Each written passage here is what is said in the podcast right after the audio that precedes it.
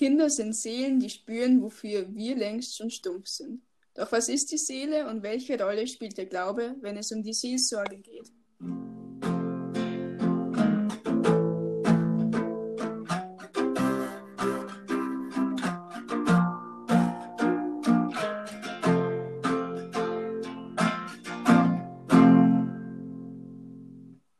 Hallo und herzlich willkommen zur fünften Folge von Glaube, Gebete, Gedanken. Und heute bin ich nicht alleine, sondern ich darf zwei wundervolle Gäste begrüßen und die dürfen Sie jetzt gleich mal selber kurz vorstellen. Ja, Michael Winnichner, ich bin geistiger Leiter der KJG Passau und äh, bin und war auch schon äh, sehr lange in der Jugendseelsorge tätig und natürlich deswegen mit dem Thema durchaus vertraut und arbeite momentan auch noch als theologischer Referent beim Bayerischen Pilgerbüro. Und ich bin die Weggartner Eva, ähm, ich bin Studentin der sozialen Arbeit in München und ja, habe mich mit dem Thema schon früh auseinandergesetzt, weil mein Papa als Notfallseelsorger gearbeitet hat. Und ähm, ja, da bin ich ein bisschen einfach reingewachsen und bin sehr gespannt auf das Interview heute. ähm, du sprichst gleich ein ganz tolles Thema an. Also vielleicht ist es normalerweise nicht so toll, wenn man zum Notfall kommt als Seelsorger. Aber ähm, da stellt sich für mich natürlich überhaupt die Frage, ähm, wie sollte man mit seiner Seele umgehen? Und dafür muss man erst einmal erklären, was ist die Seele? Also was ist die Seele für euch erst einmal? Wie definiert sie das? Also die Seele ist für mich einfach das, was den Menschen ausmacht. Ja, also der, der, Körper ist im Endeffekt nur die, die, ja, die äußere Hülle, aber das, was den Menschen ausmacht, sei, ja, sein Charakter, seine Gefühle, ähm, wie er ist, das ist, für mich, das ist für mich die Seele. Das ist der eigentliche Mensch, ist für mich die Seele. Also ich kann mich hier eigentlich, eigentlich ähm, da sehr zustimmen, weil ich das ganz ähnlich sage. Einfach, dass die Seele das ist, was uns als Menschen ausmacht, was uns besonders macht und ähm, was uns auch einfach prägt in dem, was wir sind und wie wir sind. Und wenn man jetzt in die Theorie hineindenkt, dass wir einen göttlichen Anteil haben und die Seele Verbindung zu Gott ist, sagt sie das auch so? Auf alle Fälle. Also in dem Fall jetzt gleich der heilige Augustinus ein, der ja sagt, wir haben, wir haben ja Gott in uns drin. Also wir, wir müssen gar nicht, eigentlich gar nicht suchen, sondern wir müssen eigentlich nur in uns reingehen, also nur, das ist ja nicht so einfach, aber nur in uns reingehen und da findet man Gott. Also ich bin mir sicher, dass, ähm, dass die Seele äh, dass die Seele die Antenne zu Gott ist. Dass, dass wir Gott in uns drin spüren können, in uns drin finden können. Aber ja, der, der moderne Mensch hat das, auch, hat das ein bisschen verlernt. Uns geht das Gespür dafür ab ein bisschen.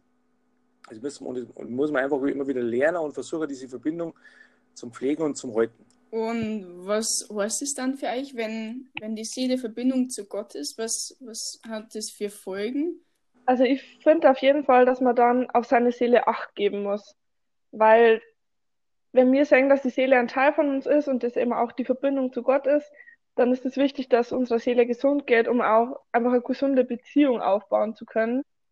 Ähm, das spielt für mich einfach alles zusammen. Also ich finde, das eine geht nicht ohne das andere. Und ähm, das ist, muss man einfach als Ganzes sehen. Genau. Und was heißt dann Seelsorge konkret?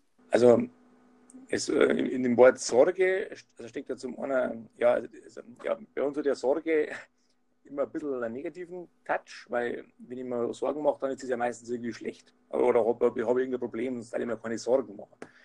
Ja, aber ich, ich, ich sehe Seelsorge eher als für die Seele sorgen. Also dass ich, mir, dass, dass ich, was, dass der Seele was Gutes tue. Ja.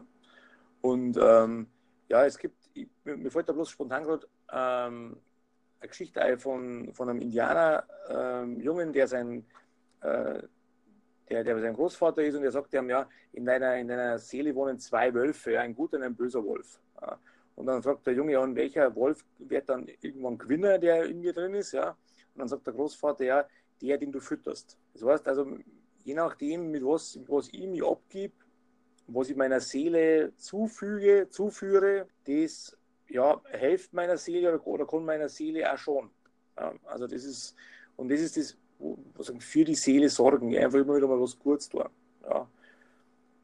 Einfach, dass, ja, dass ich mich wohlfühle. Ich meine, da hat jeder, muss jeder seine eigene Art finden. Ja, also ähm, für mich ist äh, einmal der Seele was Gutes tun, ja, in der Bibel lesen, mich mit Leid unterhalten, äh, so wie euch mit euch zwei heute, ja, das ist auch, auch was der Seele was Gutes tun, weil man, weil man da wieder neue Impulse kriegt und ähm, ja, die Seele ausrichtet. Ja. Ich sage das ganz ähnlich. Ich fand das Beispiel mit, die zwei, mit dem Indianer und den zwei Wölfen gerade ganz schön. Eben weil, weil in der Seele so viel Verschiedenes schlummert, sage ich jetzt mal. Also sind eben nicht nur die guten Sachen, es sind auch die Sachen, die man vielleicht manchmal verdrängen möchte, aber die halt auch zu einem dazukehren.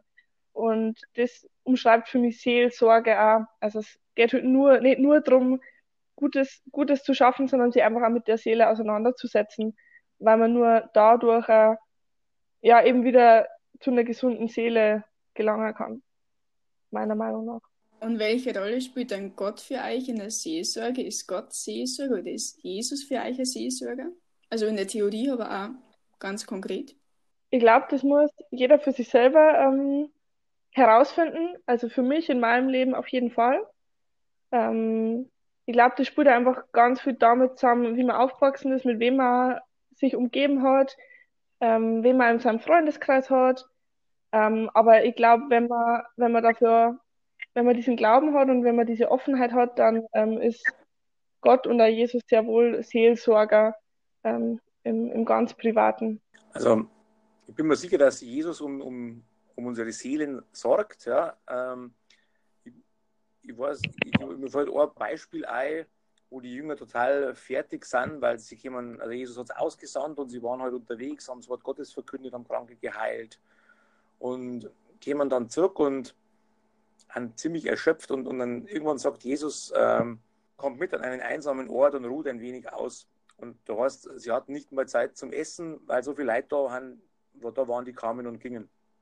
Und da, das ist so eine, eine Szene, wo, wo, wo so die Fürsorge Jesu da ist. Ja? Also es braucht die Seele auch wieder mal Ruhe zum Ankommen und, und zum Durchschnaufen. Und äh, da, ist, da ist Jesus ganz klar da kommt so ein bisschen, also das ist so ein Seelsorger, ja, der einfach sagt, okay, jetzt brauchst jetzt brauchst du wieder mal Ruhe. Jetzt brauchst du wieder mal Zeit zum, zum Ausschnaufen. Oder Jesus auch selber sorgt auch für sich selber. Das ist auch interessant. Das wird ganz oft vergessen, dass Jesus sie immer wieder in die Einsamkeit zurückzieht zum Betten.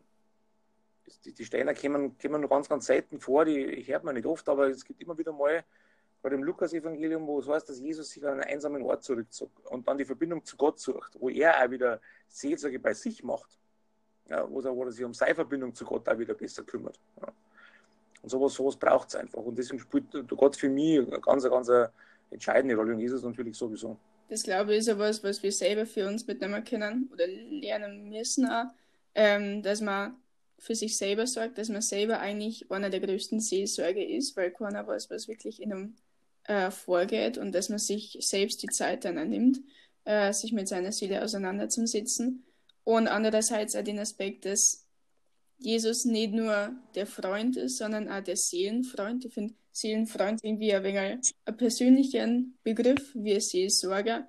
Ähm, der Freund, der zuhört, der da ist, ähm, genau, der eben auch wirklich Seelsorge bei anderen betreibt. Dann, da die also mit einem ähnlichen Vergleich zur Bibel ähm, abschließen, mhm. Wie es im Markus-Evangelium geheißen hat, dass wir uns keine Sorgen im Voraus machen müssen, weil der Heilige Geist schon für uns redet. Und es ist, glaube ich, auch ganz wichtig im Hinterkopf zu halten, dass Gott da ist und uns hilft. Und ähm, er auf alle Fälle der Gott der Lebenden ist und er hilft bei uns zum Sein und lebendig mit uns selber, mit anderen zusammen, mit ihm lebendig zum Leben. Dankeschön.